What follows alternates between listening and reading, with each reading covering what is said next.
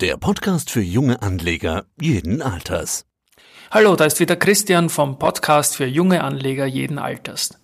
Neben den Wie funktioniert das Erklärungssachen werden wir uns hier im Podcast auch Megatrends in diversen Branchen widmen. Mein Kollege Peter von Börsenradio.at spricht dazu heute über Megatrends in der Baubranche. Interviewpartner ist Karl-Heinz Strauß, CEO der POR AG. Und los geht's. Guten Morgen aus Wien, mein Name ist Karl-Heinz Strauß, CEO der österreichischen POR AG. Auftragsbestand 7,6 Milliarden, ein neuer Rekord. Manche Überschriften sind schon spannend, machen neugierig. Sie schreiben Konsolidierung auf Basis eines Rekordauftragsbestandes. Wie muss man das interpretieren? Sie schreiben, volles Auftragsbuch ermöglicht Konsolidierung. Das wäre so, als hätten Sie auf diese Möglichkeit sich schon gefreut, so nach dem Motto, Jungs, macht mal langsam, wir müssen das Ganze erstmal verarbeiten. Wie meinen Sie das? Die BOR ist in den letzten zwei Jahren um fast 40 Prozent gewachsen, wenn man alles zusammenzählt. Deswegen ist es bei uns besonders wichtig, dass wir 2019 ein Konsolidierungsjahr einlegen. Äh, es ist auch so, und das ist ein bisschen einmalig, auch historisch, dass äh, die Nachfrage nach unseren Baudienstleistungen weiterhin enorm hoch ist, aber wir sind trotzdem konfrontiert mit Fachkräftemangel, Kapazitäten, die nicht ausreichend sind bei Subunternehmern, steigende Produktionspreise beziehungsweise Baumaterialien. Und das ist für uns wichtig, wo wir sagen, dadurch, dass wir volle Auftragsbücher haben, müssen wir uns um die Beschäftigung unserer Mitarbeiter keine Sorgen machen und können hier eine Konsolidierung starten. Wie definieren Sie Vollauslastung? Es sind alle beschäftigt. Sind äh, die nächsten eineinhalb Jahre, zwei Jahre eigentlich alle voll ausgelastet. Das Beispiel, was Sie gebracht haben mit den Subunternehmen, das hört man eigentlich überall. Ich hatte vor kurzem NGO Telekom, da ging es auch um den Infrastrukturausbau, Digitalisierung, so nach dem warum baut ihr endlich nicht hier auch den ländlichen Raum aus? Ja, versucht doch mal irgendwie einen Unternehmer zu kriegen, weil die Telekom macht ja auch alles mit Subunternehmen. Ähm, es gibt schlichtweg keine Möglichkeiten mehr. Das heißt, Sie schließen jetzt auch erstmal eine Übernahme aus wahrscheinlich. Eine, eine große oder mittlere Übernahme schließen wir definitiv aus, das haben wir immer gesagt. Die eine oder andere kleine Übernahme, die uns entweder in Nischen weiterbringt oder uns eine Marktpräsenz in den Heimmärkten absichert, wo wir noch nicht tätig sind oder auch, wo man durch eine Übernahme gute neue Kollegen und Kolleginnen bekommt, die würden wir nicht ausschließen. Hat aber keine Priorität. 150 Jahre POR. Jetzt haben Sie ein Transformationsprogramm POR 2025 eingeleitet. Welches Ziel hat das Programm? 2025 heißt, dass wir einerseits unsere Organisation verschlanken, äh, weniger Hierarchien. Wir haben ja bereits mit dem Programm aktiv begonnen. Wir sind neu aufgestellt in Business Units. Wir sind nicht mehr vier Business Units, sondern sind drei Business Units aufgeteilt. Wir haben das aufgeteilt in Österreich und Schweiz, Business Unit 1. Wir haben die Business Unit 2 mit Deutschland und die Business Unit 3 ist dann sogenannt international. Da drinnen ist also Katar und Dubai mit Rumänien, Slowakei, Tschechien, Polen, Norwegen und England. Und der, das heißt, wir, wir verschlanken unsere Organisation. Wir gehen, wir haben uns ein neues äh, Konzern Leitbild gegeben. Das heißt, wir haben äh, eine, ein neues Geschäftsmodell insofern, dass das Headquarter bei den Shared Service gestärkt wurde. Das greift jetzt direkt in die Länder. Das führt zu Vereinfachungen, das führt zu Kostensenkungen. Wir, haben, wir überprüfen gerade, machen eine, oder überprüfen beziehungsweise machen eine strategische Durchsicht aller unserer Aktivitäten das heißt, wir schauen uns Märkte an, wir schauen uns äh, Core-Kompetenzen an, alles, was nicht Core-Kompetenz im Konzern ist. Und da hat sich vielleicht doch einiges angesammelt durch das Wachstum der letzten Jahre, könnte auf Abbau gestellt werden. Wir schauen uns Kostenstrukturen an. Also ein sehr umfassendes Programm.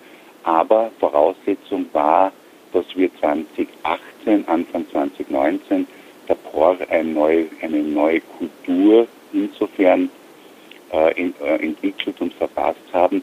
Wir sind ja von 10.000 Mitarbeiter auf rund 20.000 Mitarbeiter gewachsen und haben uns gefragt, naja, was hält denn die POR so zusammen? Ja? 10.000 Leute war eine starke Bohrkultur. Jetzt haben wir 10.000 neue Kollegen und Kolleginnen und haben dann aus uns heraus neue, eine neue Kultur abgebildet durch fünf Prinzipien. Das ist sozusagen der Zement, der uns dann zusammenhält. Weniger Regeln, automatisch, man versteht sich.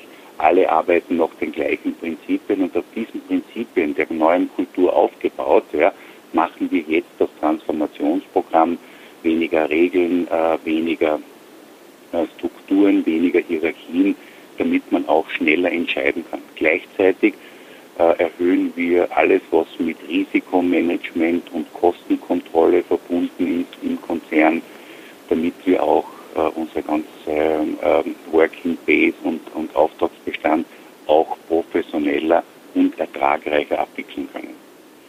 Es ist schon spannend zu hören. Was hält 20.000 Menschen zusammen? Also was ist jetzt dieser Zement nochmal? Dieses, manche würden es vielleicht Spirit, Spirit nennen fünf, oder?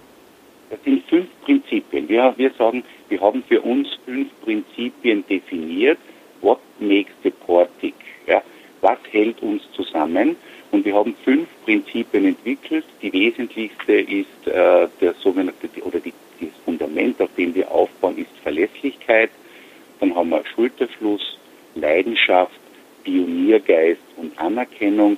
Das sind die fünf Prinzipien. Da gibt es dann noch zu jedem Prinzip drei so kleine Sätze dazu, damit jeder im Konzern weiß. Damit ist geregelt, wie wir miteinander umgehen, wie wir mit unseren Kunden umgehen und Partnern und genauso, was sich unsere Partner und Kunden von der POR erwarten können.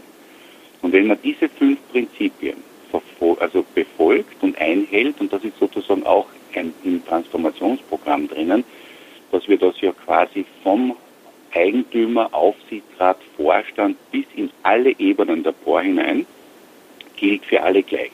Genauso für mich wie für jeden meiner Kollegen und Kolleginnen. Und das hat der POR Anfang 2019, wie wir das vorgestellt haben, einen unglaublichen Schub gegeben einen unglaublichen Schub an Zusammenhalt, nämlich dieser Schulterschluss, aber gemeinsam aufbauend auf Verlässlichkeit und für Baufirmen natürlich voller Leidenschaft und äh, mit Pioniergeist. Äh, das ist ein bisschen mehr wie Unternehmertum und man gibt sich ja gegenseitig die Anerkennung und die Wertschätzung.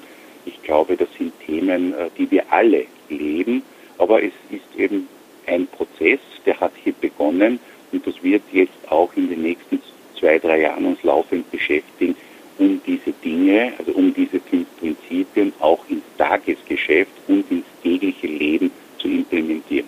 Es klingt nämlich so einfach, ist es aber doch nicht. Kann ich mir vorstellen. Ich kenne das ja schon bei einem kleinen Fünf-Mann-Team hier.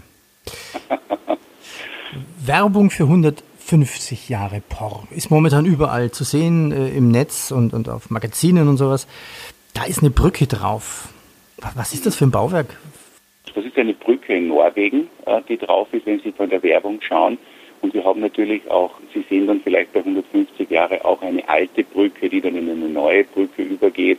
Das ist auch ein, ein norwegisches Projekt, wo wir eine alte Stahlbrücke, die früher in Wien gemacht wurde, jetzt mit einer norwegischen, modernen, nagelneuen Brücke verbunden haben, um ihm zu zeigen, die POR hat Bauen in ihren Genen und seit 150 Jahren sind wir maßgeblich an der Gestaltung vieler Projekte, Straßen, Häuser, äh, Universitäten, Wasserbauten, U-Bahnen, Tunnelbauten, maßgeblich in den Ländern, in denen wir tätig sind, beteiligt.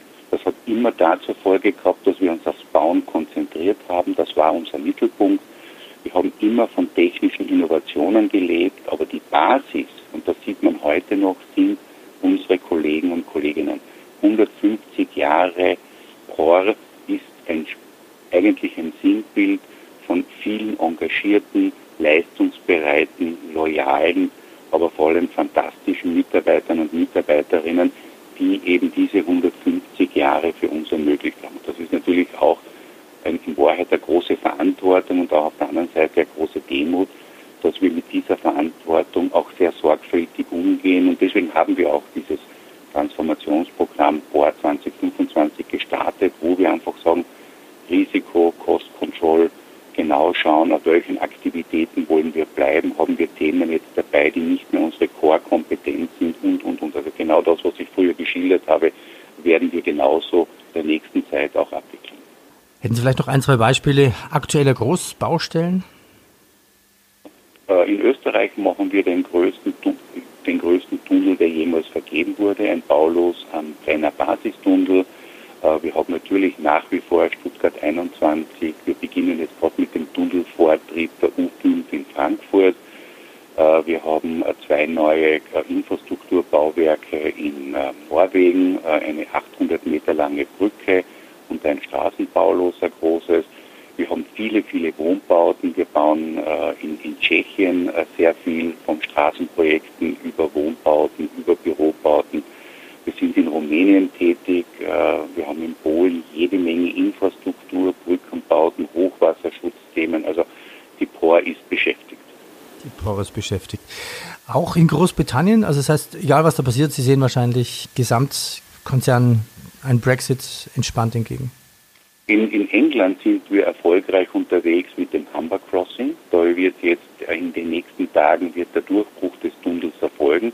Danach wird die längste Pipeline der Welt äh, eingezogen werden in diesen äh, Tunnel. Das ist ein Ort Weltrekord. Aber äh, was wir schon absehen können bei der Evaluierung der Märkte, äh, wir sehen für uns keine strategischen Vorteile mehr aufgrund verschiedener Ursachen, ob das jetzt Brexit ist, Unsicherheit etc.